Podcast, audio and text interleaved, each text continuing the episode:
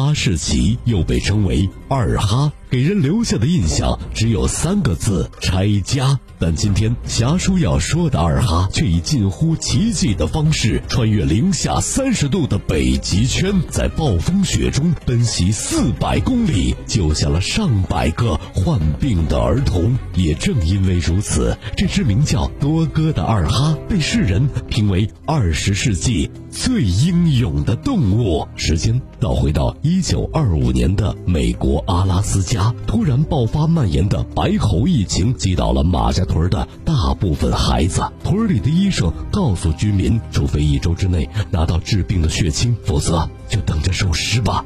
闻听此言，居民们都呆住了。此时正值隆冬季节，指望飞机运输血清那是不可能的事儿啊！唯一的运输方式只有狗拉雪橇。巧的是。屯里住着一位雪橇高手，这辈子训练过上千条哈士奇，经验丰富，技术一流，连爱斯基摩人都尊称他为“千条叔”。闻听丈夫临危受命，妻子金姐也很担心。你拉个雪橇，还真把自己当圣诞老人了？什么愿望都要去满足吗？你又不是快狗打车。的确，根据路线规划，从马家屯到达港口，来回路途一千多公里。别说现在是暴风雪的天气，就是在大晴明天出发，也是要要人命的。但千条叔忘不了病床上的孩子们，他辗转反侧良久，终于下定决心出发。男人之所以敢冒险，不仅是相信自己，更是信任他的狗子们。十几只雪橇犬，旺财、来福、大白、小白，个个都是好狗。而最特殊的就是那只名叫多哥的土狗。十二岁高龄的他，对周边地形的熟悉程度远超搜狗地图。伴随着“哈西哈西”的吼声，多哥头也不回地冲进了暴风雪。而千条叔的思绪也回到了从前。十二年前，千条叔见到妻子金姐捡回一只小土狗，非常。嫌弃的表示：“快扔了吧，这小东西太瘦弱了，和小霞口中的阿伟一样，活不过一集的。”然而，啪啪打脸的事情很快就来了。在金姐悉心照顾下，被起名多哥的小土狗不但茁壮成长，性格也异常活泼，跑得比兔子还快。千条叔嫌多哥灰头土脸，拉低雪橇犬队伍的整体颜值，就将其送给了隔壁的老王。结果第二天，老王就骂骂咧咧的把多哥抱回来了。哎，这狗东西太闹腾了，我要不起。突然间，如刀锋竖立的雪山斩断了千条。叔的回忆，先是狗拉人，再是人拉狗。好不容易登顶风驰电掣的下坡路，却比上山要惊险太多。眼瞅着已经刹不住车了，千条叔再定睛一看，万丈深渊已近在咫尺。只听他暴喝一声。狗狗子们，前面有狗有狗！多哥一听主人叫他，立刻启动脚刹，在悬崖边上停下了队伍，捡回了十一条狗命。其他的狗子们向下张望后，也是胆战心惊的暗想：呃，福大命大，狗头保命啊！只是多哥经历这一场惊险的磨难，不免负伤挂彩。杨家这儿驿站的爱斯基摩人梅姨也是爱狗人士，看到后心疼的抚摸着说：“你看你把人家给折腾的都累成狗了。”闻听此言，千条叔又想起了多哥小时候的模样。为了管教天生好动的多哥，千条叔身为训犬专家，把他关进了铁笼，想要磨一磨他的狗脾气。没想到男人前脚刚走，多哥就跑起坑来。这一举动看得旁边的二哈们目瞪口呆。我去，这家伙是属穿山甲的吧？多哥完成了肖申克的救赎，获得了自由。他循着气味找到千条叔时，把男人也吓了一跳。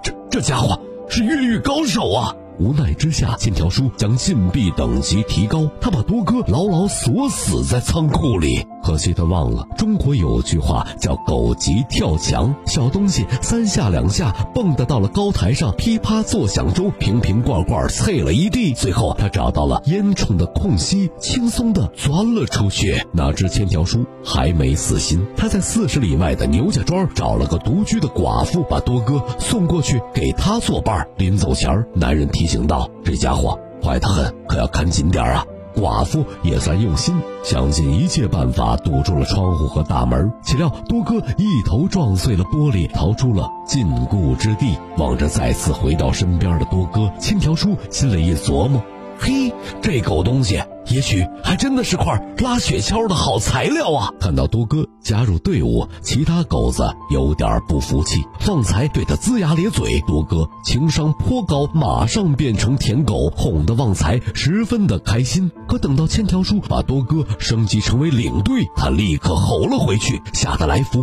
不敢叫唤。这叫什么？这就叫。狗仗人势，男人兴奋地告诉金姐：“亲爱的，我一直都错了，我哥他天生就是领头犬呐。”没错。正是因为多哥天赋异禀，千条叔这才选择了激进的前进路线。要是绕过海峡，路程要多出三倍，但直接穿过冰面，可能节省一天的时间。在多哥奋力的奔跑下，雪橇如闪电般的速度，抢在冰层断裂前冲到了海峡对岸。与此同时，狗拉雪橇运送血清的壮举成了热搜新闻，引发了全民的关注。阿拉斯加当局也对救援做。出了调整，他们派出了近二十个雪橇队，打算以接力赛的形式帮助千条叔完成任务。于是，拿到白喉血清的队伍从港口出发，向内陆和千条叔汇合。十二个小时过后，其中一棒的领队老李已经逼近了海峡，但茫茫大地，人类的足迹显得是那么的渺小。他们相遇的几率如同大海捞针。更麻烦的是，千条叔顶着风雪前行，人已经被冻得神志不清了。好在老李心里清楚。林间的驿道是雪橇队的必经之路。他转身的那一刻，恰好和奔跑中的多哥擦肩而过。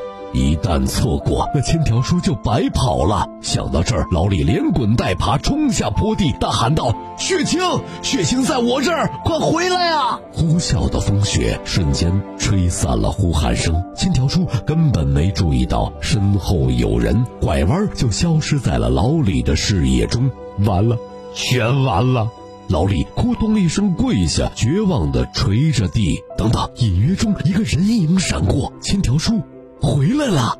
在朱家店的驿站，两人围坐在火炉边，谈起了白天的遭遇。千条叔感慨道：“要不是多哥听觉灵敏，停下了雪橇队，我和你就要完美错过了。”老李也是爱狗之人，得知多哥脚伤愈发严重，提出收养的建议，但千条叔怎么可能答应？他是队伍的灵魂，没有他的指引，旺财、来福这些狗子根本找不到回家的路。于是隔天一早，千条叔带队上路，他要二渡海峡，尽快将白喉血清送回去。可惜。风冻的冰面没有想象中坚固，冰块破裂的声音犹如平地惊雷，在雪橇队身后不断炸响，和无底裂缝的赛跑，到最后变成了死亡跳跃。多哥凭借准确的方向感，带着千条叔左突右冲，终于看到了海岸。可站在颠簸的冰块上，千条叔愣住了。眼前三米多宽的水面，他们怎么过得去？千条叔沉思片刻，一言不发地向对岸扔了一只狗。多哥落地站稳，立刻明白了主人的意图。他释放出体内所有的狼性，将剩下的小伙伴全部拽回到了安全地带。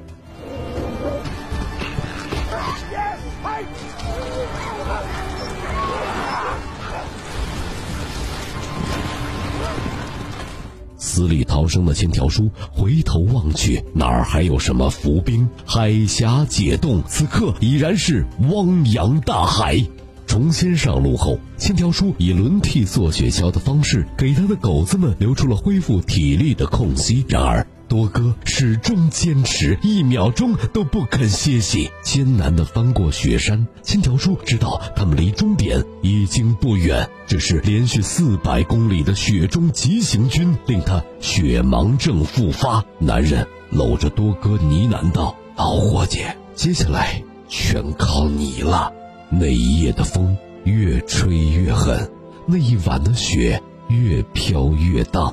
当天夜色完全黑下来的时候，从疲惫中苏醒的千条叔发现雪橇队停了，不好！他赶紧上前查看。多哥体力透支，趴在雪地上几乎没了呼吸。或许是老天爷也不想让多哥命丧于此。就在千条叔快要绝望之际，灯光亮起，从马家屯接应的最后一棒老赛抵达了。白喉血清在两个真汉子手中交接完毕。千条叔被送往驿站休息，老赛立刻折返马家屯儿五天半的时间内，血清奇迹般的送回，患病儿童们终于得以康复。